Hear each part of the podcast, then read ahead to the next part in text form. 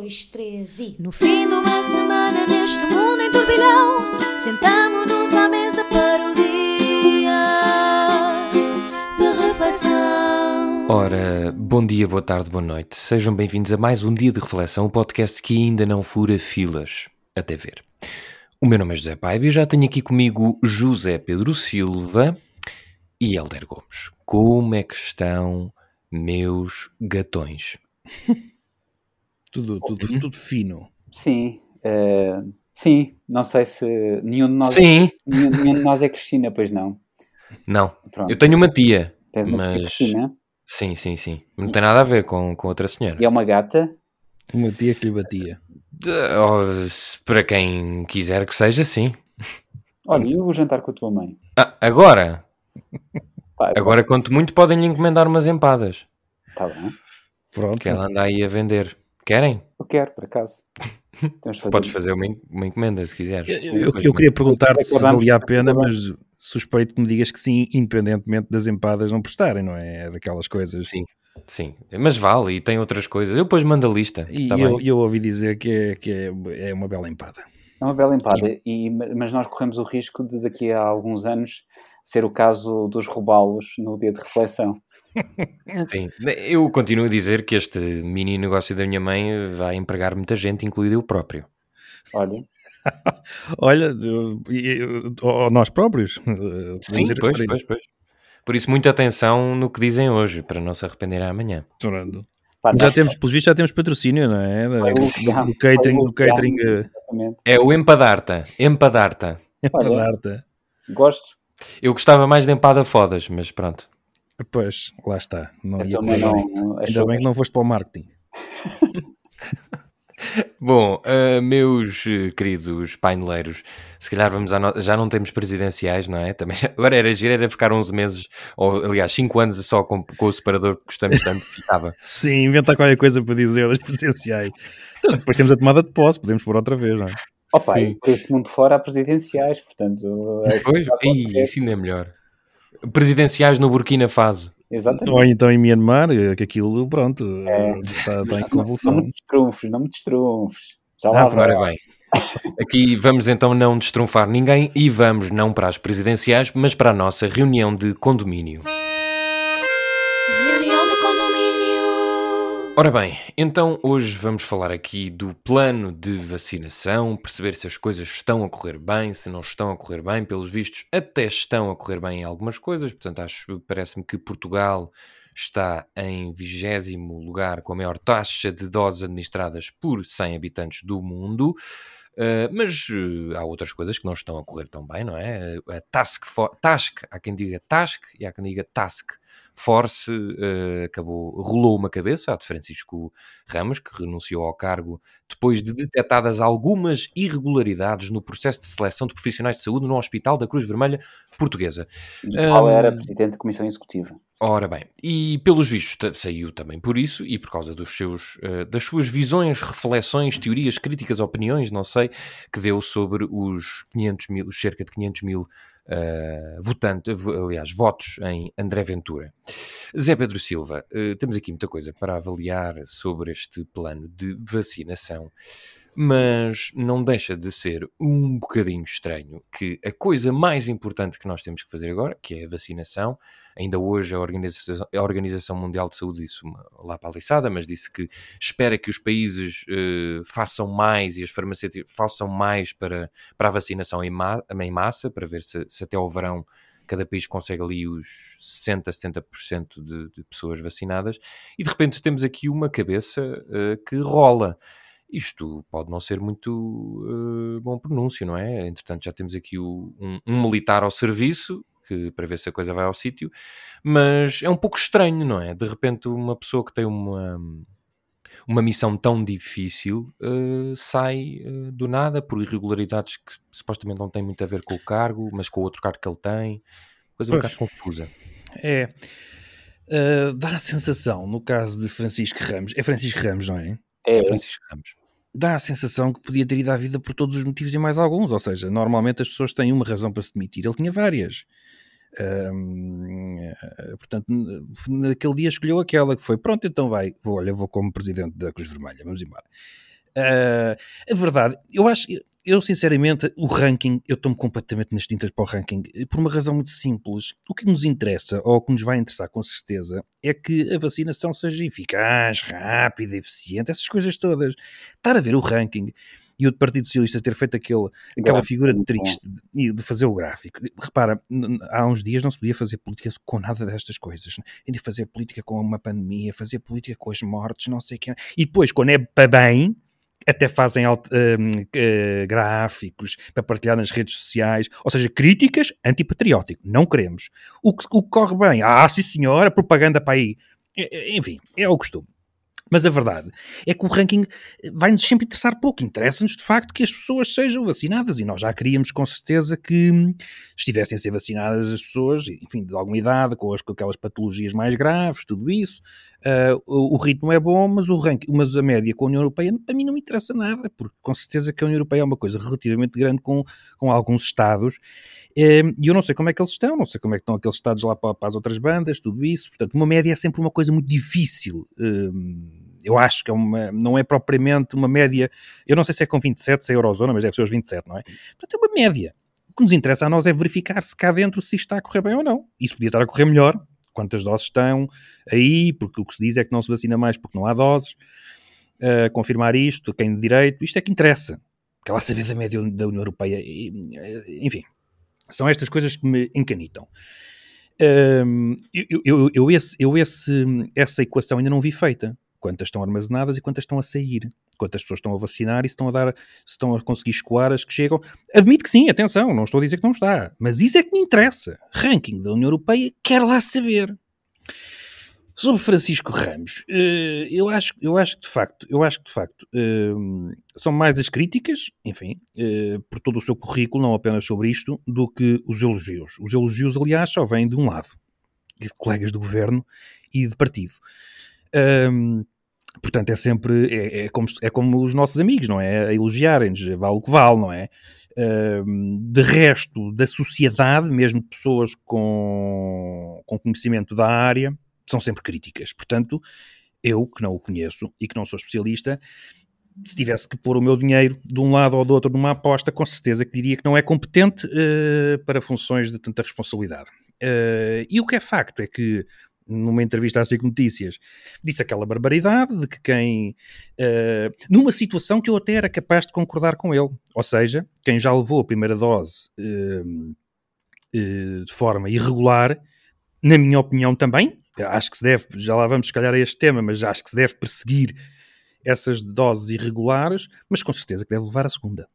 Uh, Sim, não, também quem é que defenderia que essas Houve quem dissesse não... Houve quem defendesse, a questão é essa, é que, não, que quem levou a primeira dose uh, de forma irregular, a tal vacinação indevida de que Francisco Ramos falou, não levaria a segunda, o que significa que pronto, depois iria levar não duas, as duas doses necessárias, mas três, eventualmente. Portanto, que sim. É, mas a pessoa, eh, ou seja, tem um castigo, o tal castigo da lei que existe, e agora o Expresso também noticiou da, da, da, da prisão até 5 anos, e, e, pronto, ok, sofre o castigo, mas já agora leva a segunda dose, não é? é, é Senso comum.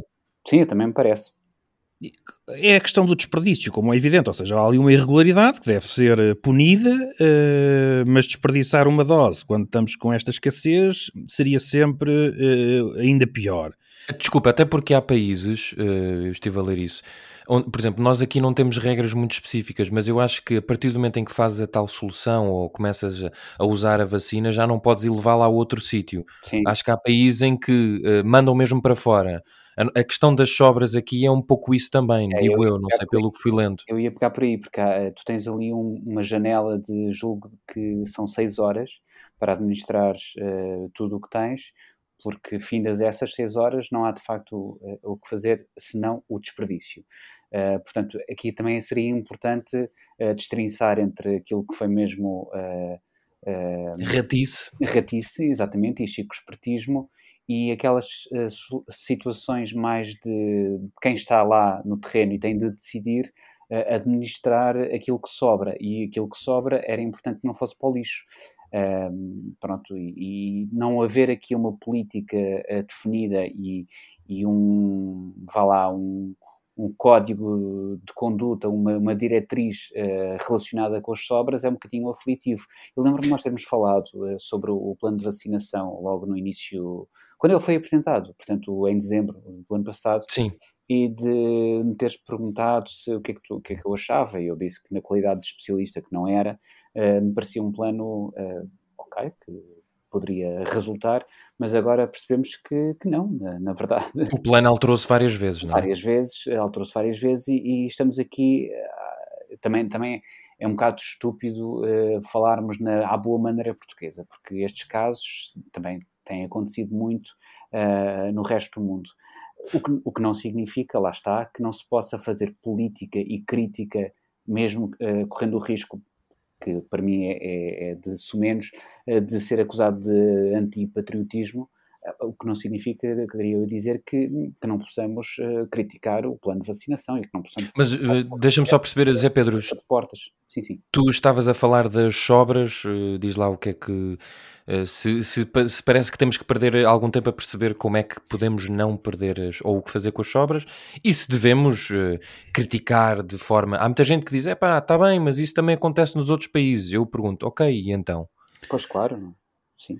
É, e uh, eu fui, eu fui indagar, quando, quando se levantou aqui esta questão, fui indagar, e não é difícil, uh, e vi logo uma bela notícia no, na BBC, uh, em que falava sobre o caso deles e de outros, isto passa-se em todo o mundo, mas havia quem no Reino Unido defendesse uma coisa que me parece completamente elementar, que é a tal lista de reserva, sendo certo que estes, do que eu li, estes problemas de sobras acontecem sobretudo em centros de vacinação. E, e isto é uhum. muito diferente de vacinas que foram para um determinado sítio. Ou seja, é diferente eu mandar para um lar ou para, para o INEM 30 e serem precisas 20. Aqui é que há um problema logístico. Num, num, centro de vacinação, uh, nos Estados Unidos, salvo erro, até há filas, as pessoas põem-se na fila para no final do dia o que sobrar apanharem. Uh, isto já me faz algum sentido, porque de facto há os tais prazos de validade, uh, variam, não é? No caso, no caso da, da, da, da, Pfizer, penso eu, por exemplo, são 5 dias, desde que saem do frio, uh, mas elas variam e, portanto, num centro de vacinação eu percebo que todos os dias haja vacinas que vão à vida delas e que já, e já acabou a lista das pessoas que estavam previstas. Isso eu percebo. Quando eu tenho que mandar vacinas para o INEM e mando 30 e são precisas 20, isto já é diferente. Quando eu mando 40 para o, para o lar e são precisas 15, isto já tudo é diferente, não é? Uh, e se nós aceitarmos esta questão das sobras serem distribuídas depois ao final do dia, por quem, por quem quer que seja, pelo senhor da Segurança Social, pelo administrador do hospital, haverá sempre uma tendência para a política das sobras. Sim. Eu, se precisar de 30, digo, ah, mande 32. Não é? Porque eu já sei que no final do dia as outras duas vou dar uh, à sogra. Sim. Este é que é o problema. Portanto, eu não posso aceitar nunca aquela desculpa de que, ai, como elas iam para o lixo, vamos dar isto é promover hum, a, desordem, a incompetência, porque vão beneficiar, quem, quem tem essa autoridade para administrar a vacina vai beneficiar disso. Portanto, eu não posso aceitar que, que aquela médica de leiria tenha dado ao marido que estava à porta do, que estava à porta do, no carro à espera dela. Mas estás a dizer uma coisa engraçada, porque estás a falar de logística e precisamente este vice-almirante Gouveia e Melo estava responsável pela logística, portanto... Pois. Terá que prestar algumas contas. Pois, repara, admitindo, admitindo que, há, que há de facto este problema. Para mim é o que parece, e lá está, do que, foi, do que eu fui ler lá fora, o que acontece era nos centros de vacinação e não nesta, nesta em vacinas, como é evidente, uh, antes de saírem para, para, os, para, os, para o INEM, para o LAR, para a Segurança Social, para o hospital, seja o que for, têm que ir doses certas, que nós sabemos, é evidente pode falhar uma ou duas, não podem falhar dez ou cinco, no, no, no INEM vacinou-se uma pastelaria, quer dizer, são sobras a mais. Uh, portanto, uh, este é que é o problema, parece que não está, não está a existir controlo. Mas, mais uma vez, havia aquela, na, no, na, o, o, Reino Unido defendeu, não sei se em todo o lado, com certeza também tem os seus problemas, mas era esta, esta lista de reserva, para mim faz completamente todo o sentido, aquela médica de leiria tinha que ter à sua frente uma lista de reserva, eles dizem que têm e que não, não contactaram, mas não foi possível uh, uh, contactar os, os, os, olha, os reservistas. Mas, uh, e volta ao mesmo ponto, reparem, se a médica de leiria tem o poder de administrar a vacina ao seu marido que está no carro à porta, se calhar o telefone para os, para os senhores que estão na lista de reserva só toca duas vezes, se é que me faço entender. Claro. Este é que é o problema. Eu não posso aceitar esse argumento por isto. Porque com certeza quem tiver esse poder Vai, tem, vê a lista, liga, olha, não atendeu e tal. Se calhar até só viu do outro lado, tô, e pumba, cai o telefone. Porque ela quer dar ao marido. E eu percebo isso do ponto de vista humano. Mas não pode ser. Não pode ser. Não é justo para a sociedade. Portanto, quando isso, as pessoas aceitarem, pronto, está bem, aquela também é para o lixo, pá, deu ao marido, estava no carro. Não pode ser assim, não pode ser esse o princípio. É só esta a questão, porque vai prejudicar de facto quem estaria numa eventual lista. Então, uh, deixa-me só perceber aqui, puxar o Helder para perceber se de facto estás aqui como o Zé Pedro de, desta questão de, de, de das sobras não passarem a ser uma regra, ou seja, nós, é uma coisa um bocadinho, eu agora vou mesmo dizer uma coisa um bocadinho à portuguesa, não é? De, de safar, de chico espertismo, de talvez, eh, sendo talvez a coisa mais importante que nós temos que fazer agora, que é vacinar esta malta toda, não é? Os tugas todos, talvez fosse necessário um bocadinho mais de organização, mesmo que as sobras não sejam a regra ou não seja o bolo total, convinha uh, afinar isso agora com este novo com o Mel Gouveia. Desculpa só dizer-te uma coisa, é que essa questão de não ser o... o porque ontem também ouvi, não sei, falava-se nessa questão, de, isto é, até, até penso que foi o tal vice-almirante, uh, que isto não é representativo. O problema é que se não há estas discussões, se não se, não se fala nisto, então o senhor vice-almirante pode ficar aqui já a saber que vai passar a ser regra. Este é que é o ponto, ou seja, não vale a pena ele desvalorizar, como quem diz, vocês estão para aí a discutir isto nem é 1% de plano de vacinação, mas pode querer pode crer que se não se discutir e se não se disser as coisas como devem ser ditas, o 1% passa a 10, rapidamente. Portanto, ele deveria agradecer falar-se tanto nisto e não dizer que não é representativo. Não é por enquanto. E oxalá não seja, não se torne. Helder. Sim, as sobras não podem ser uma regra, mas eventualmente seria importante que houvesse uma regra para as sobras porque eh, esta, estas situações de não saber, eu acho, acho lindamente e acho que nesse sentido a, a, comunicação social, através de investigação e através certamente de denúncias de pessoas que presenciaram situações irregulares, uh, tem, uh, no seu conjunto têm feito um bom trabalho, porque isto é, é, é matéria noticiosa e é matéria de saúde pública e de interesse público, portanto isto tem de ser falado.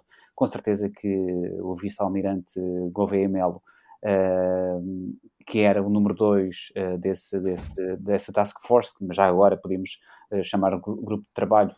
os brasileiros têm, têm a tradução ótima de força-tarefa, mas já agora falar em grupo de trabalho. ele vai ter mesmo de, e concordo com o Zé Pedro, ele vai ter mesmo de não descurar e não varrer para debaixo do tapete esta questão da, das sobras e da pouca representatividade que a, a vacinação indevida uh, tem em Portugal. Porque o, o, o pouco que isto uh, significa, significa é, é, é, também devido às humanas que estamos a, a falar, e, e, isto é necessário uh, que as pessoas que façam parte de uma lista, porque fazem, integram grupos prioritários uh, de vacinação, é natural, é natural e, é, e é expectável que se cumpra uh, essa, essa, se percorra essa lista, uh, mas o meu ponto é que não se confunda uh, aquilo que, não existindo uma regra definida e definitiva para o que se faz com, quando aquilo sobra, porque pode haver pessoas que, por uma razão qualquer, foram chamadas, mas não estavam no local uh, à, hora, à hora indicada para receberem a vacina. A minha questão é esta, ou seja, fazer ainda assim uma, uma distinção entre os casos uh, flagrantes. Há um também muito curioso em Portimão, de uma senhora que, que disse que, bom, eu até devia ser quase a pedir uma condecoração e quase uma medalha, porque colocou a sogra à frente do marido. Portanto, em vez de, com, uma, com, uma, com uma sobra, mais uma vacina que sobrou, uh, o que ela disse foi que, bom, eu, isto foi um caso noticiado pela SIC, uh, o, que eu, o que eu fiz foi uh, colocar a minha a sogra à frente do marido. Eu podia ter vacinado, ou, ou podia ter feito com que o meu marido fosse vacinado, mas não, tive a presença de espírito de vacinar ou de fazer vacinar a minha sogra. Portanto, uma sogra com a sobra. Exatamente. Resta saber se lhe deu vacina contra o Covid ou se lhe deu outra coisa que Exato, exatamente. Portanto, isto aqui é assim, é muito à portuguesa, é muito uh, decorrente também da estupidez humana. Um, e, pá, e tu, ten, tu, tens o tem sido reportado como o grande exemplo uh, em Israel um, que terá a sua, toda a sua população vacinada até à primavera. Mas a verdade é que ok, toda a gente está, está muito obcecada com rankings e, e, aí novamente de acordo com o Zé Pedro está toda a gente muito obcecada com rankings e quem, quem é que está a fazer as coisas da melhor forma, mas quer dizer, por exemplo, no caso de Israel, isto é a que preço? Por exemplo, uh, primeiro, Israel, o Estado de Israel comprou as vacinas à Pfizer pelo dobro do preço. Uh, Israel usa os dados pessoais dos cidadãos com à vontade, que seria, uh, eu diria, na esmagadora maioria dos Estados-membros da União Europeia, considerado, e bem, uma clara violação de liberdades. E os cidadãos israelitas não têm grande opção de escolha, não é? Exatamente. E depois, ainda, ainda, ainda mais uma terceira camada, que é nos, nos territórios ocupados, o israelita leva pica, mas o palestiniano não. Pois. Isto, isto aqui é um, é, sei lá, é um grande monumento erguido à, à estupidez humana, porque é importante lembrar que enquanto o mundo não atingir os tais 60 a 70% de população imunizada, o bicho vai andar por aí e vamos estar continuamente a reviver estes dias da marmota. Vocês viram um filme o, com, com Bill Murray, uh, em que ele acorda e, e o dia repete-se uh, indefinidamente. E vamos estar sempre neste dia da marmota, do confinamento, do desconfinamento, até não se sabe quando. Uh, depois, em, em, em, cima disso, há a questão dos, do hemisfério sul, que está absolutamente a ser, sobretudo, por exemplo, em África, Uh, temos todo não recebeu nada, não é? Pronto, temos todo um continente. Eu acho eu vi esta semana falar em 25 pessoas vacinadas em todo o continente africano. Estamos a falar de um continente com mais de 50 países. Portanto, uh, é um bocadinho uh, estranho que as pessoas também não percebam que a samba, isto é, é, um caso quase de desembarcamento, ou quase não, de, definitivamente de desembarcamento de vacinas pela, pelos países mais ricos. O que é estúpido, porque, ok, consegues uh, vacinar e eventualmente mais rapidamente do que os outros uh, vacinar a tua população e, e, atingir a tal imunidade de grupo no teu país, mas depois, com a reabertura das fronteiras, com os voos que, que vão ser retomados, o bicho vai continuar a andar por aí. Pois aqui a ideia era que fosse mesmo tudo ao mesmo tempo, até por, por razões económicas, não é? Exato, uh, à escala global. Porque é, pensar só uh, pequeno e pensar só no, no, no, país é um bocadinho, lá está, tonto, estúpido. E depois há, não sei se queriam falar disto ou não, mas depois há também, uh, no, novamente no nosso burgo, uh, esta, esta conversa dos deputados tontos que embarcaram completamente numa onda populista pá, e que, no limite, estão a demonstrar uma irresponsabilidade tremenda. Imagino que só com uma preocupação de potenciais ganhos eleitorais por serem os valentões que cedem as suas vacinas. Eh, eu lembro, por exemplo, que no último dia da campanha eleitoral, André Ventura prometeu que seria o último português vacinado. Seria o último. Sim, Chicão também fez uma promessa semelhante. Exatamente, e portanto tens a classe política portuguesa a embarcar nesta conversa uh, do, do, populismo, nesta deriva, nesta febre do last, do last man standing, Pá, isto é muito, muito estúpido. Aliás, desculpa, Helder, o Rui eu Rio vou, disse eu, mesmo eu uma coisa muito engraçada na TV e eu sei que o Zé Pedro vai discordar, deixa-me só lembrar isto, acho que foi na entrevista ao Rui Rio que disse: então, mas o Parlamento precisa de mim para quê? Pois, é. é... Olha que é uma boa pergunta. é, é, é uma... Então, Helder, termina lá porque eu sei que o Zé Pedro vai discordar de ti, ainda bem é uma pergunta com rasteira, na, na realidade, porque por um Ele lado... pensa que é irónica, mas é retórica. A, Exato, a questão é exatamente, porque, porque a, a, questão é essa, porque o Rui Rio é o líder do maior partido da oposição e uma pessoa muitas vezes se questiona do que é que aquilo vale, não é? Do que é que, do que, é que vale a intervenção do Rui Rio. Aliás, assim, anda, anda a tirar o barro à parede, dá dó, dá dó. Pois, é que... Não sei se não está só à espera. Está à espera. É que depois... Tirar o tapete. Só se for de um milagre. Opa, é que depois dessa conversa, da, da, essa entrevista, eu não percebo qual é o sentido daquela entrevista. Eh, honestamente, porque é que ele deu aquela entrevista? O que, o que é que saiu de lá?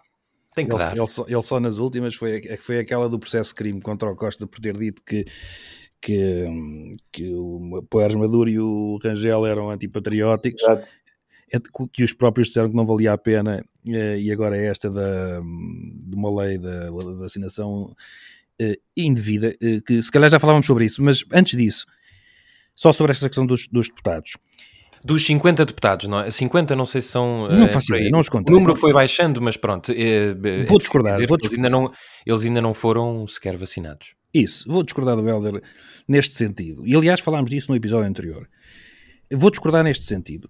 Se, eu estivesse no lugar deles, faria exatamente o mesmo. E não me chamem de populista. Populista! Por uma, por uma razão muito simples. Por uma razão muito simples. Uh, a partir do momento, e claro que isto vai soar a populista, mas é a vida.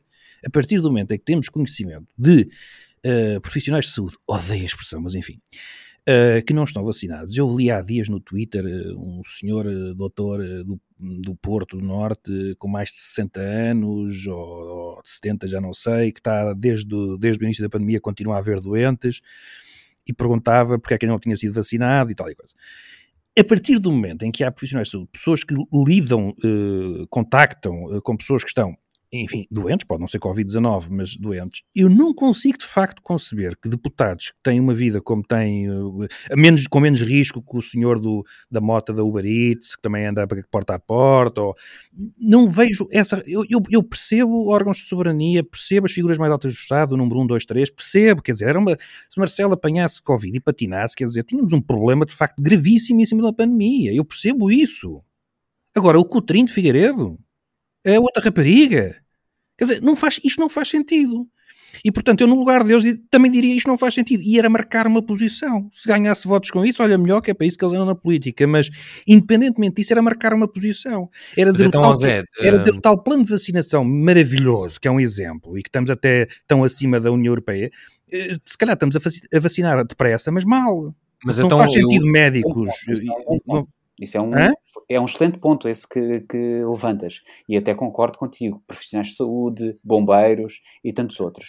Mas, mas depois há a questão de, sei lá, deixa-me só já agora tirar aqui as notificações para não estarmos a ter... O que eu, deixa-me só acrescentar uma sim, coisa, sim. É, é, que eu também concordo com o Zé, mas há um, há um o argumento populista que eu deduzo que seja o que o Helder vai dizer é, por exemplo, não, não, eu cedo a minha vacina, eh, isto não se faz assim, não é ceder. Não sei se vocês estavam cá no episódio passado, mas falámos sobre isso.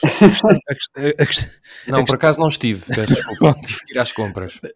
Opa, eu, não, eu, eu, não só não estive no episódio passado, como no episódio passado alguém por mim sugeriu uh, uma, uma série de televisão que já foi sugerida por algum de vocês há uns meses. Exato. Exato, não, não, não, só não tiveste no último, como não tiveste nos outros todos. Isto é o quê? Onde é que nós estamos, na realidade? uh, bom, a questão é esta: a questão de, do, do, argumento populista de cedo, claro que não podem ceder, mas uh, voltamos à questão uh, essencial, que é se há, se, se vão 30, 40, 50, 60, não sei, vacinas para o Parlamento, se há recusas iniciais, oxalá, tá, falámos disto há pouco, oxalá então os responsáveis não enviem o mesmo, independentemente das pessoas terem recusado, não enviem a mais, porque depois lá está, acaba por ser vacinada uma pastelaria lá ao lado, uh, porque sobraram vacinas. E aí sim seria o argumento dos deputados que dizem que cedem a outros, seria ridículo, porque tinham vacinado a pastelaria lá. Olha, não pode ser o café de São Bento, Exatamente. que é ali mesmo em frente e fazem um bife tão bom que podem ser vacinados. Esta é a questão. Hum. Era bom que quem uh, está uh, com a responsabilidade da vacinação recebe o documento do Parlamento a dizer que 10 recusaram, 10, quantos é que recusaram? Olha, é uma boa questão. Eu vi pronto. alguns, mas não sei o número concreto. Então, pronto, 10, 15, não interessa. Uh, recebe e então essas 15 já não envia para o Parlamento. Pronto. E essas 15, com certeza, que vão parar a outra pessoa mais cedo. Isto é óbvio. Certo. Quer dizer, sim, é um, sim. um excelente ponto, eu concordo contigo e uh, tirando aqui o populismo de que já falámos uh, da equação, repara, essas 10, 15 pessoas, esses 10, 15 deputados recusam ser vacinados neste momento. Qual será o comportamento deles uh, no hemiciclo? Vão continuar a ir? Vão continuar a estar presentes? Uh, Como é evidente. Certo, uh, mas com, com que tipo de, de normas uh, sanitárias uh, respeitando. Com as mesmas, mas repara, atenção que a vacina, atenção que a vacina não, a vacina não significa que quem é vacinado tenha que deixar de ter os cuidados. Claro. Essa, essa, essa é, logo, é a tal história do passaporte, mas isso não, não, não se pode, não, quem é vacinado não anda com salvo-conduto e pode voltar à sua vida de antigamente. Apenas tem mais proteção e está a contribuir para a imunidade de grupo, mas mas uh, quer dizer, não é assim. O Parlamento, os funcionários, toda, não vai ser o Parlamento todo vacinado. Quer dizer, portanto. Mas, mas, sempre... não, te parece, mas não te parece que, claro que não, não iam ser os 230 uh, deputados uh, vacinados, mais a mesa, mais uh, todas as, todos os serviços administrativos. Os assessores, os motoristas, não, é, claro. não vai ser tudo, não é? Não vai ser tudo, nem os gatos. Pá, uma vez, não sei se já vos contei, mas uma vez pá, estava em trabalho no Parlamento logo de manhã, porque ia, ia haver ali uma, uma, uma discussão qualquer, já não, não recordo qual. O que eu me, de que eu me lembro bem é de um gato que estava livremente a circular no Parlamento. Uh, portanto, uh, é, mas é, há um, sim, sim, é muito conhecido, pronto. se não me engano. Uh, qualquer dia é deputado do PAN. Qualquer, hum. qualquer é o gatão. Exato, olha, é o gatão. e no PAN também haveria coisas a, a dizer em relação a, aos militantes que não, não estão a gostar nada da, da conduta de André Silva, mas não, não desviemos. Uh, qual? Ninguém sabe bem qual é, desculpa. Eu não o vejo em lado nenhum. Ah, pois. Uh, olha. Uh, mas sim, para, para, para arrumarmos este tema, para arrumarmos este tema, claro que eu percebo, e tudo isso é, é, é facilmente entendível e é, e é, fácil de acompanhar esse argumento do, do, do Zé Pedro. Quando há profissionais de saúde, quando há bombeiros que não são vacinados, que estão realmente na linha da frente, eh, há aqui duas questões, que é, primeiro, eu acho estranhíssimo que de uma lista, uh, que tenha havido várias versões da, da, da lista. Eu acho isso uh, absolutamente discutível, porque uh, parece que querem todos fazer bonito e já agora eu também me retiro da, da lista e, e, vejam lá. vejam lá como eu sou um grande herói. e depois, também é, é importante lembrar que é no Parlamento com certeza que o Marcelo teria de ser vacinado, mas é no Parlamento, é o Parlamento que decide, não é? São os deputados dos, dos vários partidos que decidem se aquilo que nos acontece, ou seja, se vamos novamente para estado de emergência, se estamos novamente. Uh, se... Mas tem substituições, ou seja, o, presi o presidente, o presidente tomba e temos um problema. Uh, um deputado tomba vai ao número 2. Vai, vai, vai ao número 2. Aliás, ele até pode tombar, pode ser o número 2 que lhe faz qualquer coisa. Não? Pronto, depois há as questões do, daqueles que não são grupos parlamentares, porque são deputados únicos, uh, e portanto não haveria, uh, olha, nem sequer deixaram, no caso do Chega, nem sequer deixaram, como sabes, o, o Diogo Amorim uh, substituir André Ventura enquanto ele estava em campanha eleitoral. Uh, portanto, há também essa, essa questão de, dos partidos mais pequenos ou de um deputado só.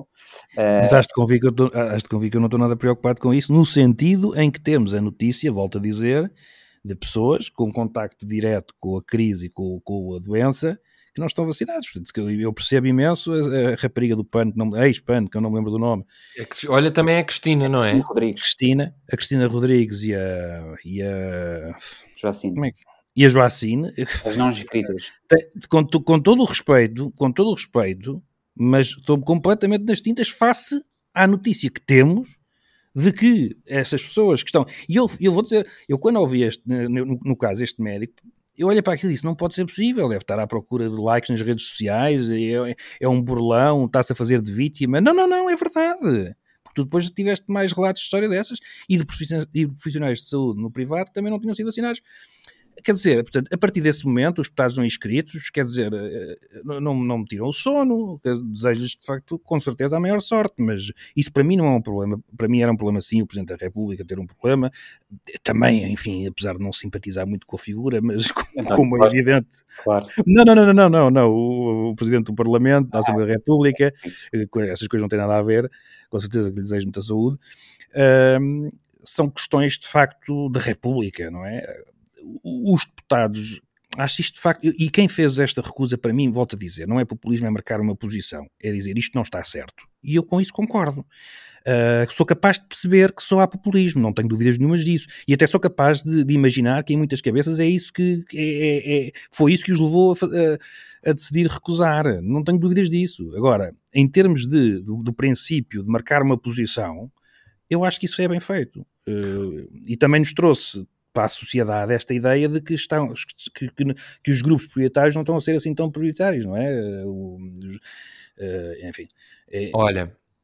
Deixa-me uh... só dizer, nós não discutimos, nós não discutimos, já há pouco íamos a, quase a esse tema, mas não discutimos a questão da, da, da discutimos no episódio passado, mas da, do, do, crime e não crime, não sei o que, não sei o que mais, eh, relativamente a quem se vacina indevidamente. Mas Sim, mas querem discutir ou é que já estamos há meia hora neste tema, ainda temos mais então, um. podemos seguir para bem, também falámos no, falámos no episódio passado. Eu, só, eu, eu, eu digo em, em, um minuto, portanto, vocês se conseguirem ter este poder de síntese, façam o mesmo. Então vá, um, um não, minuto. É, para mim é o ridículo da história, é o ridículo da história de estar a discutir uma coisa que, que e, e o PSD para mim teve pessimamente, para não dizer pior, para não usar palavrões, com, com mais uma lei. Quer mais uma lei agora para, para, para, para, a vacinação indevida? Por amor de Deus, todos os casos irregulares, uns constituem crimes, outros com certeza que não. O Ministério Público, através da Polícia Judiciária que está a investigar, seja o que for, investiga, cada caso é um caso e há mais do que leis para punir isto. Quer dizer, investiga-se um caso de alguém que de facto não contactou a lista de reserva nem quem estaria na lista e, e atribuiu a um familiar. É abuso de poder. Siga para a frente, julgado. Se, se, se defender, se tiver defesa possível, safa-se, se não condenado. Pois qual é a dúvida? Eu, eu, acho isto, de facto, acho que este país é uma coisa. Custa-me dizer aquele lugar comum, depois é que isto não anda para a frente, mas é mesmo. É mesmo, quer dizer, é, é, uma pessoa isto só neste país. É isto mesmo, exatamente, quer dizer, é, porque uma pessoa olha para isto, mais uma lei. Então agora o PSD leva a lei ao Parlamento, o Parlamento aprova, aprova-se aprovar, vai para, vai para o Presidente da República, volta para nós, vai para a publicação, não tarda, foi tudo vacinado e então está a lei em vigor. Quer dizer, e, e, eu acho que isto de facto é um absurdo. Quando nós já temos muitas leis, o, a lei penal tem que ser com certeza sempre restrita, não se pode, não se pode ter uma interpretação uh, alargada de uma lei penal, se não era o que caía ao Carmo e a Trindade, mas nestes casos já, já se viu, quer dizer. Eu, eu, eu, no outro dia fiz a comparação, já não sei onde, fiz a comparação com. Neste caso, a, a situação é da vacina, não é? Ou seja, uma, um crime de vacinação indevida. Eh, mas estamos a discutir não o crime, mas o objeto do crime ter sido a vacina. Quando se fosse outra coisa qualquer, não se, não se tinha que criar uma lei para isso. Já, já tínhamos as leis todas. A vantagem, a vantagem devida, penso que é assim o nome, o abuso de poder, as falsificações, no limite será o furto, se alguém não tiver o poder de mostrar uma vacina e passar a outra pessoa, é, roubou, é, furtou. Portanto, se não estivéssemos a falar da vacina, estava tudo resolvido e havia lei para isto. Quando estamos a falar da vacina, é uma coisa nova. Então eu fiz a comparação, que foi eu, se estivesse no governo, começava, uh, era corrompido, mas com criptomoedas. Ou seja, não era com euros. E então estava safo, porque tinha que haver uma lei específica para corrupção com criptomoedas, porque é uma coisa nova. Nunca ninguém foi corrompido com criptomoedas. Portanto, este é o absurdo. Este é o absurdo. Uh, e, portanto... Deixa lá ver se o Helder acha absurdo estarmos aqui a falar de leis ou não, Helder. Ah, sim. E... Estamos a perder tempo com uma coisa que não é preciso ou é preciso apartar com a lei, que isto só vai lá com leis e com ordem, lei e ordem. Tu passaste-me passaste uma bola, mas não era necessário, porque na, na verdade, para o poder de síntese de Zé Pedro Silva de facto cumpriu-se. Não, não se cumpriu nada, não. Não, nunca se, o vosso poder de síntese é uh, como é que qual é, é uma merda. Ele é, tinha que mandar a boca, ele tinha que mandar a boca, mas é bem mandada. Eu, eu, eu tenho que acomodar isto. Por acaso mandei a boca no, no ou seja, nem, nem foi uma boca, foi no sentido. A boca foi minha. Exato. Uh, não, claro, com certeza que não faz sentido nenhum. Uh, siga para mim, não, não faz sentido nenhum uma lei nova para, para isto. O, o Rio Rio está desnorteado. E o governo Pronto. também. Eh, e o governo também, portanto eu gostaria de um líder da oposição que... Uh... O problema é que não é só o Rio, que há muitos que o acompanham, e, e, até, e até juristas, mas os juristas estão todos contentes, porque isto beneficia sobretudo aqueles que estão sempre... é azar, mas estão sempre do lado errado. Eu quando ouço na televisão, quando vão eh, perguntar, ter, pedir opiniões a juristas, são sempre os mesmos e que nós, nós conhecemos não é propriamente coisas muito que os beneficiem, mas enfim, é, o trabalho. Parece que não há mais, de facto. É o, é o trabalho deles é defender. Uh, mas isto beneficia, sabes porquê? Porque quem está, quem está numa posição de advogado, hum, hum, sempre em casos mediáticos e em defesas, enfim, matéria penal, tudo isso, isto é bom, isto é confusão. Ou seja, eu amanhã vou ao tribunal, não é por vacinas, é por outra coisa qualquer, e aquilo não está tipificado na lei. E eu safo. Safa alguém. Eu digo, olha, este, este, este foi corrompido, olha com roubá-los, como era o outro. Hum. Uh, onde é que está uh, o crime de, eh, de, de, de, corrupção com, com peixe, com pescado. Onde é que está? Não está, isto também está livre. Este é o ponto. Eu, quando os vejo a dizer, mas isto de facto, com certeza que pronto, isto não, pode não caber muito bem no abuso de poder, no peculato, pois, isto pode não caber, pois, calhar é melhor uma lei nova. Eles ficam todos contentes, porque quando for o dia de terem que defender alguém uh, casca grossa, basta, basta dizer-lhes, pois isto não há, olha, oh, amigo, isto não há nenhuma lei para isto, reparem bem este é o ponto. Mas, portanto, não foi só, não foi só Rio a vir com esta. O Rio, Rio tem um problema que é o legislador. Portanto, eu percebo que o advogado manhoso goste disto, mas o legislador não. Deve contribuir para que a lei seja o mais eficiente possível e não dar eh, para concluir aos advogados para terem imensos, imensos argumentos de recursos eh, e, de, e de incidentes processuais. Muito bem, vamos então, está encerrado. Desculpa. O que é, Helder? Desculpa, vais odiar-me, eu sei. Mas é, Epá, pá, então, é, ou dizem tudo ou não dizem, senão vamos ficar neste tema o podcast inteiro. Vá, diz lá. Era uma piada, Zé Pedro Silva a mostrar as cicatrizes de ter frequentado um curso de Direito. Ora bem. E bem visíveis, quer dizer, visíveis, eh, sim, temos que fazer, eh, temos que imaginar. Vamos então, olha, exercícios de imaginação também é o que é, talvez seja necessário para este CDS, que parece que tomou o Viagra e está aqui. Voltou às pontes, ele voltou às pontes, bela ponte. Ora bem, está aqui uma força, não é? Depois do desafio de eleições internas do Mesquita Nunes, este fim de semana, aliás, no sábado, tivemos uma convocação do Conselho Nacional uh, para votar uma moção de confiança à liderança do Chicão, que parece. Ah, corre já aí a possibilidade de, do campo estar muito inclinado para Chicão. Helder Gomes, quando eh, muita gente disse isto é uma lufada de ar fresco, Adolfo Mesquita Nunes aqui a tentar pegar na liderança e ver se o CDS não desaparece do mapa, mas este Conselho Nacional está a pender mais para o Chicão, portanto pode continuar tudo na mesma como a lesma, ou não? Pode, e isso pode significar, eh, lá está o definhamento uh, do partido, acho que era o Lobo Xavier que falava esta semana, ele adjetivava ainda mais uh, o definhamento. Uh, mas sim, pode continuar tudo como, como dantes, pode também não continuar. Ou seja, uma coisa e outra é possível de, num Conselho Nacional. porque eles agora estão a reunir apoios. O Adolfo Mesquita Nunes precisaria eventualmente de 4 mil assinaturas para um, um congresso extraordinário. e sim, e o, o Chicão o que demonstra com, com esta uh, com esta atitude titubeante é que uh, se de facto ele até tem uh, as tropas mais, mais tropas mais efetivas do lado dele, apesar daquela deserção tremenda que se seguiu não só às presidenciais, mas também à, à, vontade manifestada por Adolfo Mesquita Nunes de avançar e de contestar a liderança do Chicão, Uh, quer dizer, ele, ele, poderia ter aceitado simplesmente dizendo e, que, ok, então vamos lá, batemos e, e se calhar até sai reforçado disto tudo. Mas não, preferiu uh, este, este zigue-zague uh, permanente, que é o de um partido que não tendo um candidato presidencial colar-se à vitória de Marcelo Rebelo de Sousa, quando nós sabemos que só muito a custo e só muito tardiamente é que o CDS uh, eh, manifestou que Marcelo Rebelo de Sousa não, não era o seu candidato, mas o CDS apoiava a candidatura de, de Marcelo Rebelo de Sousa. Portanto, vemos aqui um, um, um ex-J um, em esforço, em esforço permanente e em esforço há um ano. Uh, portanto, sim, pode tudo continuar uh, como está.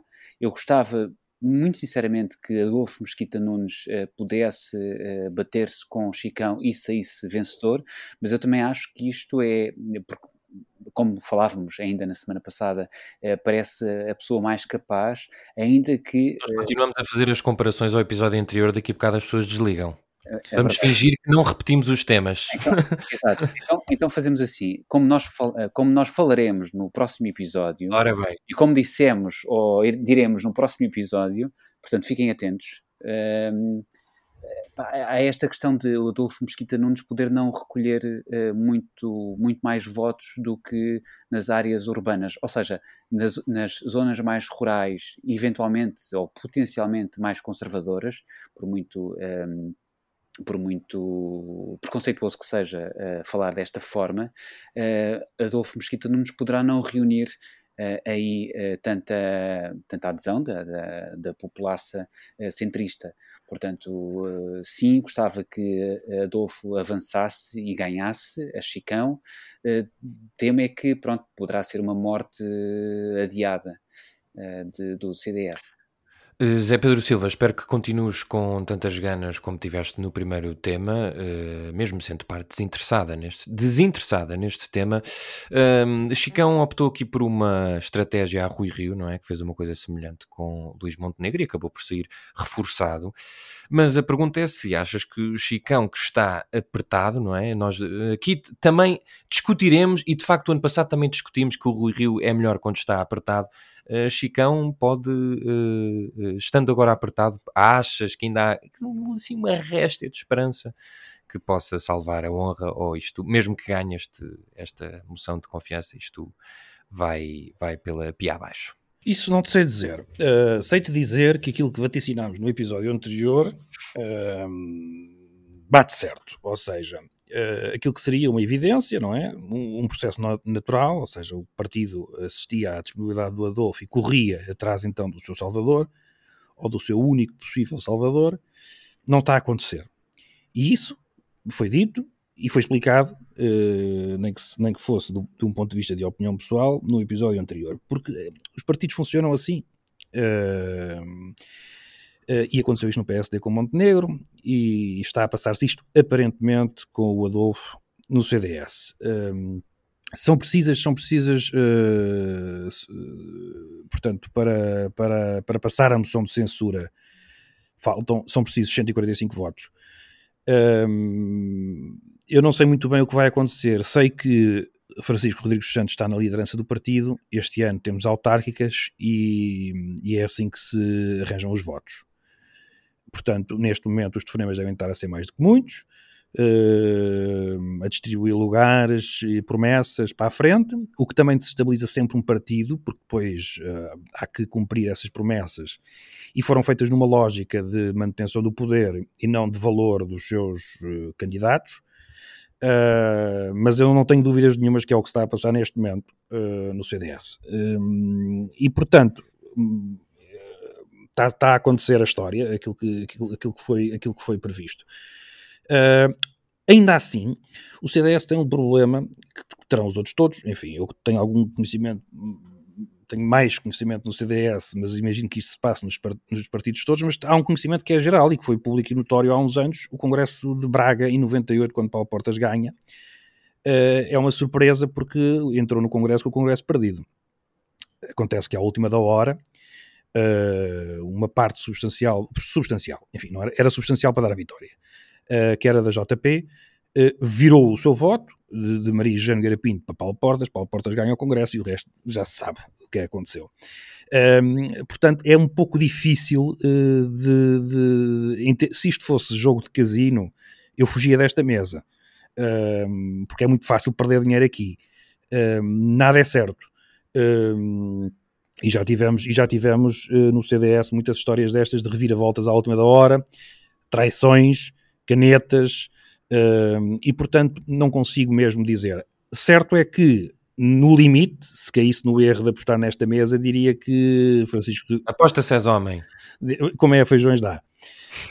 Um, diria que neste jogo, com autárquicas e tudo isso, e há muitas promessas que se podem fazer, muitas eh, promessas que nunca mais acabam. Portanto, basta, basta apanhar os caciques. Os caciques também neste momento estão a salivar, como é evidente, porque têm ofertas de um lado e do outro. Um, e portanto é fácil de, de, conquistar uma a maioria, portanto, de 145 votos para, para se aprovar a moção. Agora, também é certo que uh, não acaba aí a história, porque o Adolfo já disse que não acaba aí a história se, se a moção de, de confiança for aprovada. E portanto vamos ter mais capítulos. Agora, lá está é, é, é, contra a natura. O que seria natural era, de facto, o partido ter uma ambição de, de pelo menos, mudar, uh, porque o, a liderança atual não está minimamente a ter sucesso, não aparece, não tem voz, cai no ridículo. Uh, e portanto, fosse o Adolfo ou outro, seria sempre uh, de ouvi-lo em Congresso e, portanto, de, de, não o tentar travar logo num Conselho Nacional, mas isto da política é como é e há muitos tachos para Achas que o CDS precisava de uma task force? Olha, de um vice-almirante, talvez. Uh, e, e, de uma vacina. Já viste? Uh, portanto, Com algumas doses. Algumas, sim. Uh, precisava de uma imunidade de grupo. Sim. mas é, é, é, isto. É, é a política no, na, sua, na sua pior faceta a funcionar. Vamos ver. Uh, Adolfo também, eu disse isto no episódio passado, não esteve bem na minha opinião, gosto muito dele e oxalá ele chegue à liderança do CDS, que isso é bom, não para o CDS, mas para a democracia portuguesa, é um, uma grande vantagem, mas não teve bem nesta postura de aparecer quando o outro está no chão, tinha mais que ter aparecido já há bastante tempo, fez outras escolhas, agora se perder, uh, consigo justificar mais facilmente do que noutra altura, uh, para mim houve ali um erro estratégico, irem, irem apanhá-lo já no chão não costuma correr bem, Vamos ver. Muito bem, meninos, querem acrescentar mais alguma coisa na nossa reunião? Vá, eu dou uma folga. Mais Queres alguém ver? Teve o tempo todo a calar-nos e agora pergunta se queremos mais dizer alguma coisa. Mind games. Vá, posso avançar para a pisadeira então? Eu, eu, se me deixasses, uh, ou se me deixasses, Vá. Diz lá.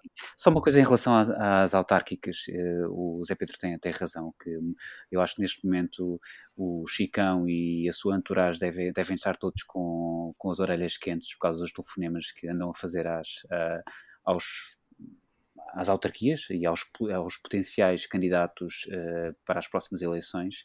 Eh, agora, também há aqui um fenómeno eh, muito interessante e talvez um bocadinho inquietante do ponto de vista de solidez do regime, que é, tu tens neste momento certamente, certamente, isto já foi, eh, já foi sendo dito e não, não, não, não devido nada que seja verdade, eh, que é o Chega a captar, eh, tentar captar eh, para as autárquicas gente que, li- ligada ao CDS, também ao PSD, mas julgo que neste, neste momento será mais ao CDS para ver se, se esses potenciais apoiantes de, de Chicão, circunstancialmente, não é? Eh, agora nesta, nesta eh, demanda que Chicão, para a qual o Chicão foi eh, empurrado por Adolfo Mesquita Nunes, a verdade é que também há um fenómeno em paralelo interessante e inquietante, como eu dizia, de uma possível deserção de muitos deles para o campo do Chega, eh, uma vez que Chicão e Rui Rio, depois daquela reunião eh, que tiveram, disseram que não haverá qualquer eh, acordo ou qualquer eh, possibilidade de entendimento com, com o Chega para as autárquicas. Muito bem, está. Agora vamos desertar para a nossa pisadeira. Está bem, que temos mais que fazer. Vá, vamos lá. Pisadeira vermelha. Ora bem, agora aqui na nossa pisadeira vermelha, eu vou. Pronto, vou começar eu, está bem? Força, É, batota, estás a ver uh, uh, vacinação indevida, viste? É, mas neste caso eu é que sou o diretor e isso tudo. Ah, não, olha, por, por falar em autárquico. menos é, menos que o Zé Pedro Silva ou eu contestemos a tua liderança. Ah, podem- sim, podem contestar, de facto, mas aqui o contestar é mesmo só apagar, eh, desligar o microfone.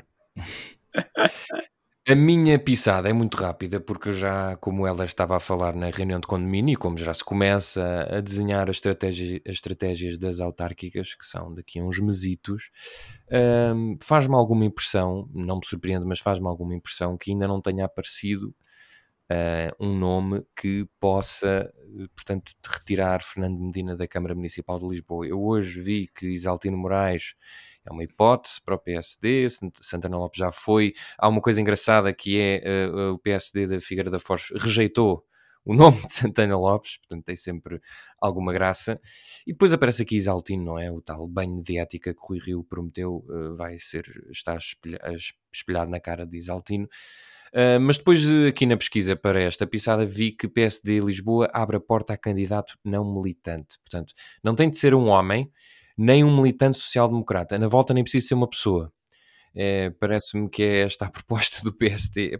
Faz-me mesmo muito, muito ou, ou- eles já sabem que vão perder, e isso também me faz impressão. Ou seja, eu, eu acho que, quer dizer, não sei, mas o Medina perdeu a maioria, teve que fazer um acordo com o Bloco de Esquerda, e eu acho que ga- ganhará outra vez, mas não sei se vai ser outra vez com maioria. E portanto, o PSD, outra vez, pelo, pela segunda vez em oito anos, não é? De 4 em 4, não ter um candidato uh, forte para já faz-me uh, muita impressão. Não, não, não consigo perceber. Também não, ou seja, o Rio não faz oposição no governo, também não vai, não se interessa muito. O que é que lhe interessa, na verdade? O que é que ele quer? Eu não. não... Portanto, esta pisada é ver se arrebita e se, se, se, se nasce aqui um É candidato uma pisada construtiva, é, é Sim, isso que sim, dizer. volta até pá, pode ser eu, se for preciso, não sei, alguém, algum nome, não- alguma coisa que, Não, que- é que não faltava mesmo mais nada ao PSD, que era chato o candidato. Era É isso, tinha graça. Agora no próximo episódio dizer, bom, eh, não voltarei, portanto, nos próximos meses vou ser candidato a, a- e ficar também a moderar o, o podcast e ganhar. Olha, felizmente, para a manutenção da nossa amizade, eu não volto em Lisboa. Não votavas em mim, não acredito. claro que sim. Ora bem, pronto, então, Eu, o que é, Helder? eu, eu voto em Lisboa e, e gostaria muito de fazer de ti eh, a Assunção Edil. Exato. e, e ficarias em segundo lugar e olha, e se calhar até, até era capaz de sondar muitos amigos e tentar convencê-los a votar em ti e até ultrapassavas o Medina, vê lá tu. Ora bem, é, passava Eras capaz mesmo de fazer campanha. Eu estou a ver o Heller num carro de campanha. eh, Opa, era ótimo. Eu ia passar, próximo dia 4, vote José Paiva. ia passar a ser a chicona. Ahm, Zé Pedro Silva, a tua pisada, por favor. Ora bem, a minha pisada é para o Sr. Ministro da Economia, Pedro Cisa Vieira. Ui. boa, ora boa. bem. Isso é bom, isso é bom. Força. É bem metida, não é? É, sim, é senhor. bem É metida. um bocado um ampassant. Ih, esta expressão está ótima. Está ótima. Eh, o, o- ministro Cisa Vieira teve a lata de ir para um jornal estrangeiro, não é? Que ainda nos ofende mais. Que mais concretamente para o New York Times, vejam bem, eh, dizer mal da gente. Eh, portanto, o problema que se passou neste país, para estarmos nesta situação caótica, foi um- o povo que não cumpriu as medidas, eh, segundo ele, atenção, eu estou a citá-lo assim por alto, mas uma das coisas que ele disse foi que hum, os, eh, deixa ver que eu consigo, eu até tinha aqui o observador aberto. eh, Ele diz que a malta se deslocou, não é? Do norte. a mobilidade do país mostra que as pessoas nem sequer respeitaram as restrições que estavam em vigor. Portanto, eu vou medir as palavras. Este cobardolas foi para o New York Times dizer que foram os portugueses que puseram o país na situação em que está, quando não existiam nenhumas restrições a circular entre conselhos. Pior, o governo incentivou. Como tínhamos portado bem, ganhávamos o Natal e então as pessoas podiam estar com as famílias. E mais, foi dito que naquele fim de semana, excepcionalmente, se levantavam as restrições entre conselhos, mesmo extremamente graves. Portanto, este cobardolas, que não diz isto aqui, foi dizer para o New York Times que, e agora estou a citá-lo, a mobilidade do país mostra que as pessoas nem sequer respeitaram as restrições que estavam em vigor. Não estavam em vigor. Portanto, é cobarde e é aldrabão. Hum, isto tudo medindo as palavras, porque senão as medidas era pior. Era isso que eu ia dizer, se, se isso é depois de medir bem as palavras. Não medias muito bem. Se não fosse, se não fosse esta medição tão cautelosa, isto ia ser um descalabro. Eh, Queres de dar um facto, exemplo? eh, não, não puxes por mim.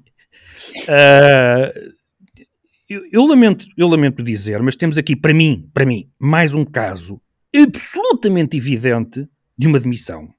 Para mim, até mais grave que os outros casos, devo ser sincero. A- a- acho que isto, isto, isto é. Do, e, e- e duvido que em países com trambalho uma coisa destas passasse.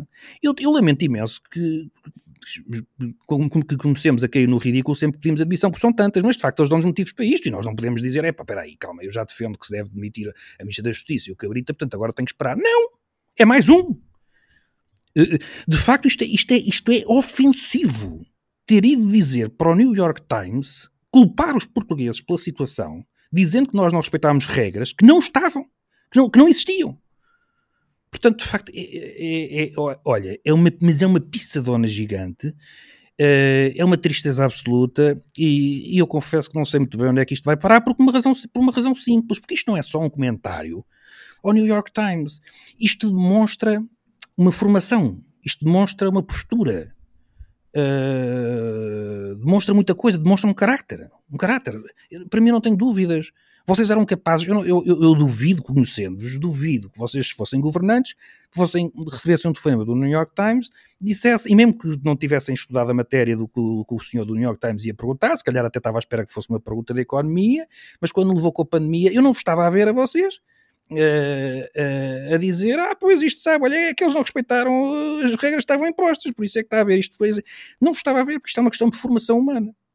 E, portanto, eu no poder, e agora que vem uma bazuca, e, e, e, e perante os desafios que a economia portuguesa tem nos próximos tempos, de facto preferia que estivessem lá pessoas com outra dignidade.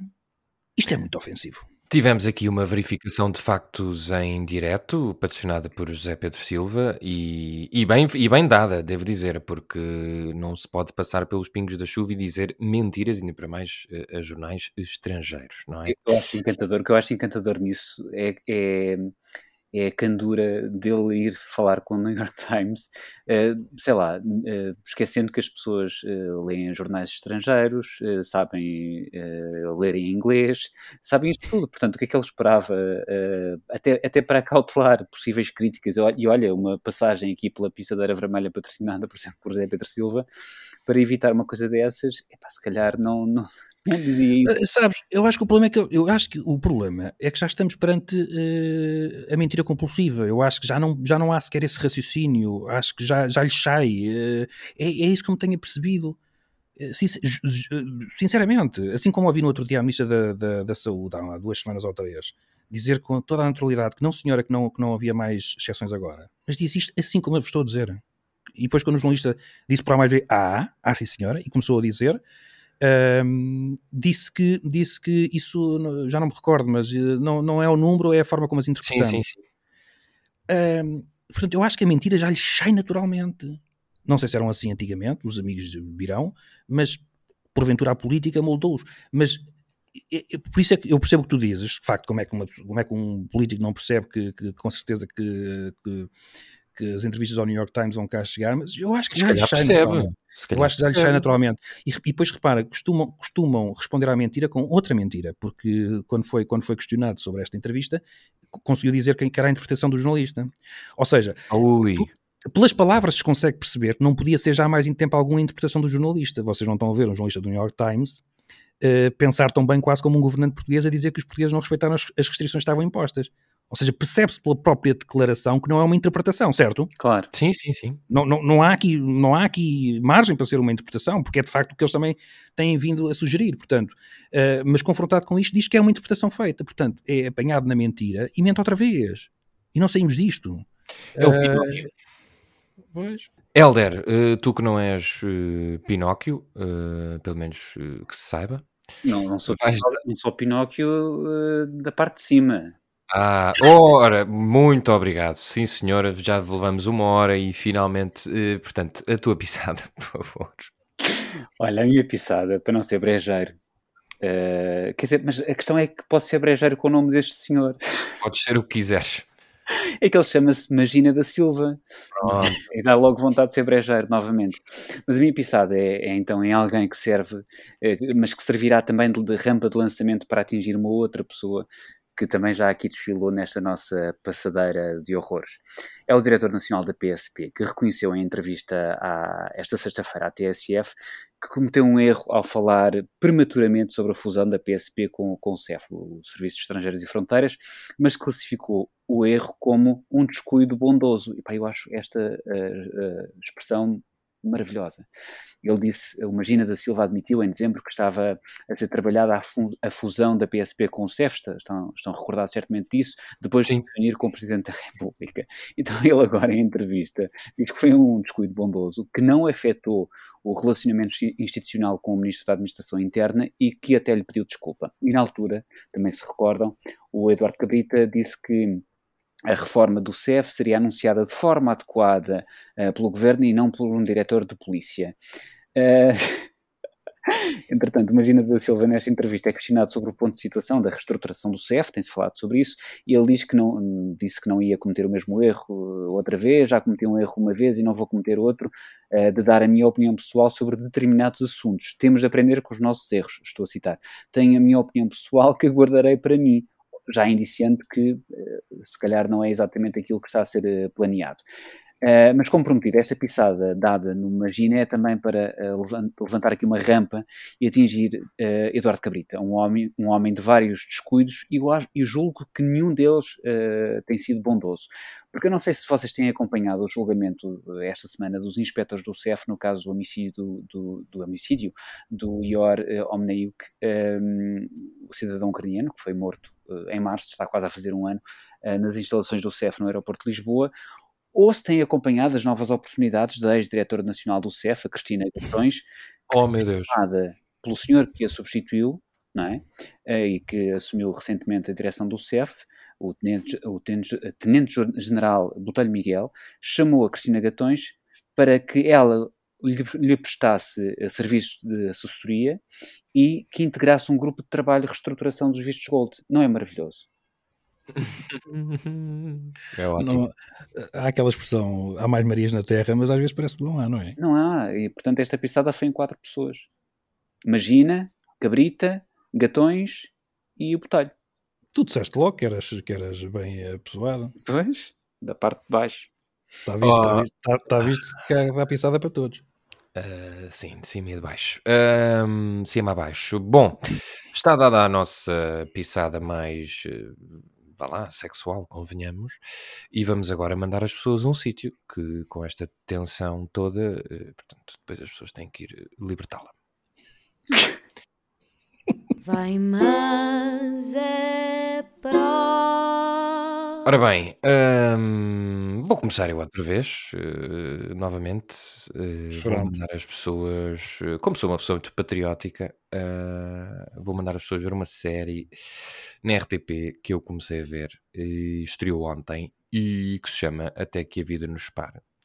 E é uma série bonita, com... o guião está muito bem escrito, a história é fixe, a história basicamente é a história de uma família que tem um negócio de casamentos, mas aquilo, pronto, é- tem os casamentos, mas eh, o casal principal tá- tem ali 45, 50 anos e está a atravessar por uma fase um pouco má, divórcio e tal. E aquilo tem, tem alguma graça, está muito bem feito, faz lembrar algumas coisas estrangeiras e por isso a produção e a ficção portuguesa está no bom caminho. Como é que se chama? Até que a vida nos separe. E eu acho que está, é uma, uma- é uma bela série. Acho que precisamos mais coisas deste género e em português de Portugal.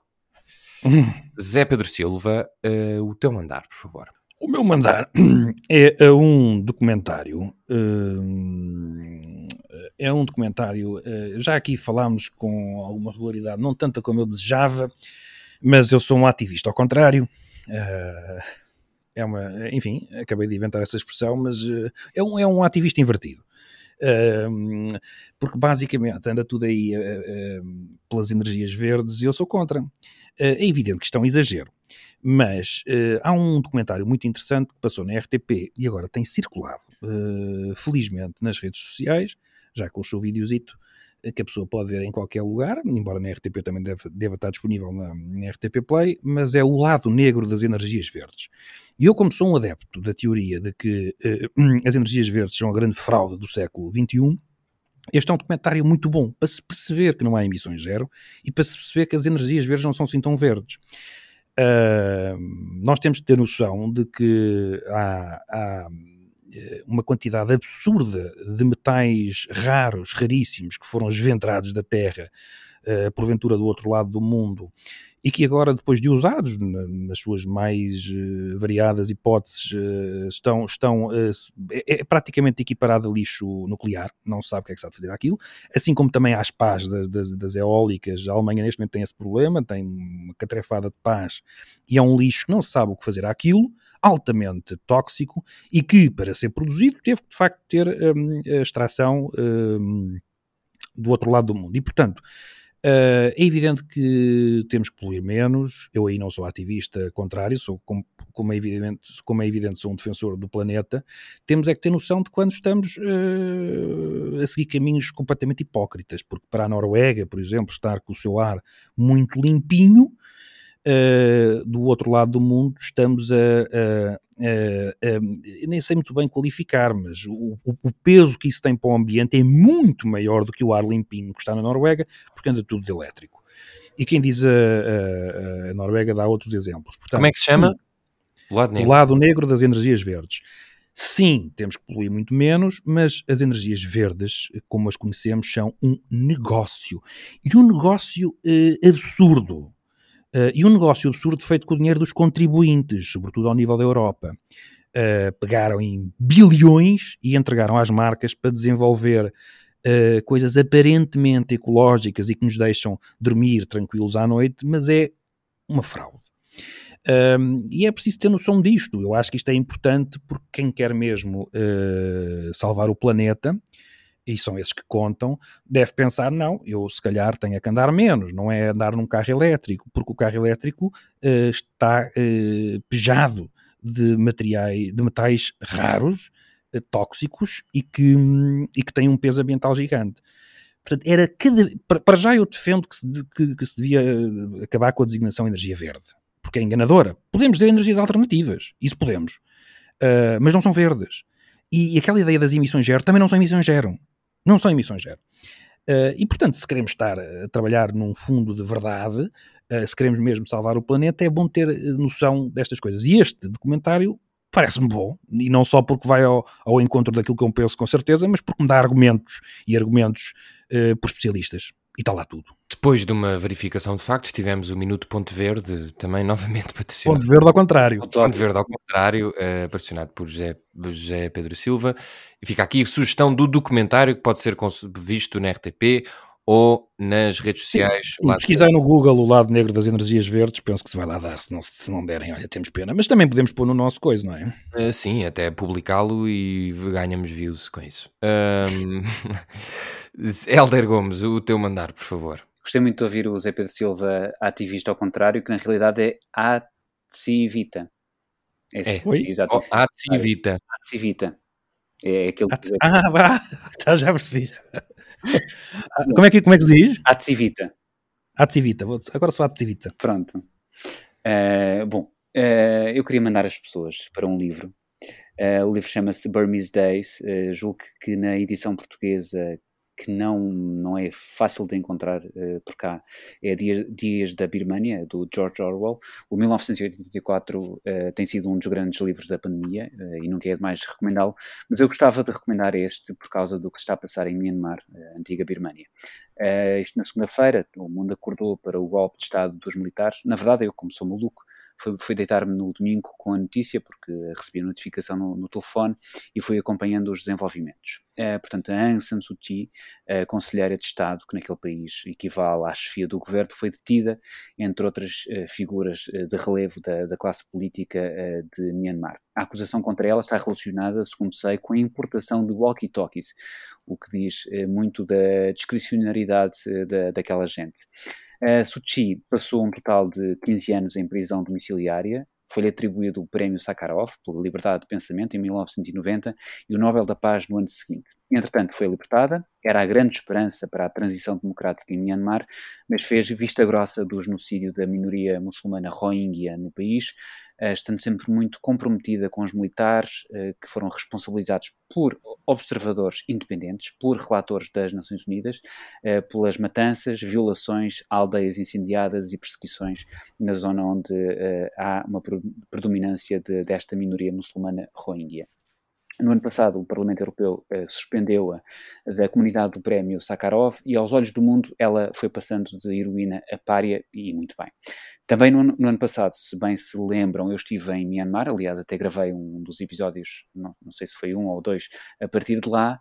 É verdade. Uh, e percebi como a população, maioritariamente budista, é muito devota da Senhora. Uh, vi cartazes, vários cartazes espalhados por diversas cidades de Myanmar, e pelas pessoas com quem fui falando, percebi ainda como se estavam todas um bocadinho nas tintas para os Rohingya.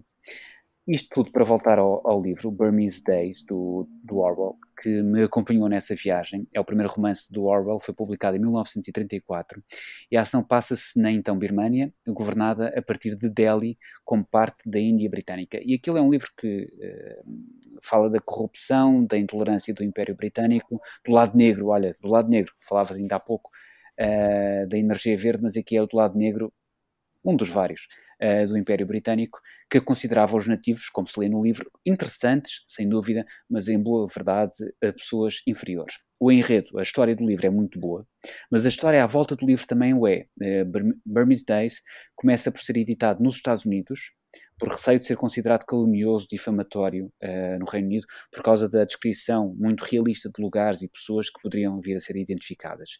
No ano seguinte surge uma edição britânica com nomes alterados, e é assim que o Orwell consegue editar o seu primeiro romance. Uh, numa, mais tarde, o Orwell viria a dizer que muito do que, do que, escreveu no romance era, na verdade, um relato do que viu enquanto viveu na, na então Birmânia. Isto tudo para dizer que uh, é, desgraçadamente, uh, aquele povo está a voltar para uma ditadura militar. Já sofreu bastante uh, às mãos dos militares. Suu Kyi era a pessoa uh, em que todos faziam fé para uma transição democrática e a verdade é que ela, olha, dormiu com o inimigo e defendeu e acabou traída pelos militares. E assim vai antiga Birmânia. É sempre estranho pensarmos que há alguém muito pior uh, do que nós no outro lado, qualquer. Do sabes, mundo. dizes tu. Olha, sabes que eu assim que recebi a notícia do golpe na Birmânia, uh, em, pronto, em Myanmar, não é? Porque eu acho, eu acho ótimo conseguirem ter assim uma, uma, uma... Mudar de nome, não é? Exato, uma, uma quantidade enorme de. Dá, dá, para fugir à polícia, por exemplo. É como ter dois cartões. Uh, mas assim que eu, que eu ouvi falar no golpe, a primeira coisa que me lembrei foi no Heller ter lá estado. Isto é genuinamente verdade, atenção. E pode e estar sei... relacionado. Ora bem, mas é aí que eu ia chegar. Uh, comecei logo com o pulo atrás da orelha. Não sei até que ponto é que ele não foi lá fazer alguma coisa. E repara, visto como ele agora disse que uh, recebi a notificação, Hã? recebi a notificação e ia-me deitar. Foi. Ele sabia, ele estava à espera. Ele até, quem, ninguém, ninguém me convence que ele nem mandou um SMS a dizer então, hein? Uh, e depois lá apareceu a notícia. É, o, o, o, nosso Valder era uma espécie de Henry Kissinger, não é? Anda, anda, anda a mudar uh, o mapa político no mundo. É isso. Foi o general Mau Mau ou Nini, que eles têm sempre o nome repetido, o primeiro nome repetido, é que me mandou uma mensagem. Me ficou. E, e, a mensagem começava com Olá, Elder. Elder. Claro. Esperemos que Helder Gomes não tenha outra vida, mas se tiver que escreva um romance que eu compro. Um, está é, pá, querem que eu saia. Um vota no outro, o outro compra o romance do outro. Eu, se quiser, eu saio. Não, pode... e, e, aliás, vou mesmo sair, porque isto vai acabar. Não é? Podes ficar a ver. Um, está feito mais um dia de reflexão. Dizer que, uh, para quem nos ouviu ou para quem esteve atento, houve aqui algumas alterações nas nossas plataformas. Isto porque nós estamos a reestruturar um bocadinho e a juntar forças entre alguns podcasts. Não se assustem, está tudo igual. Este podcast vai sair no sábado. Continuamos a ser os três lindos: José Paiva, José Pedro Silva e Alder Gomes. E é o dia de reflexão. Está tudo bem, mas tenham alguma paciência, que isto uma pessoa quer vos dar mais miminhos e mais conteúdos e não pode ser assim tudo à bruta, está bem?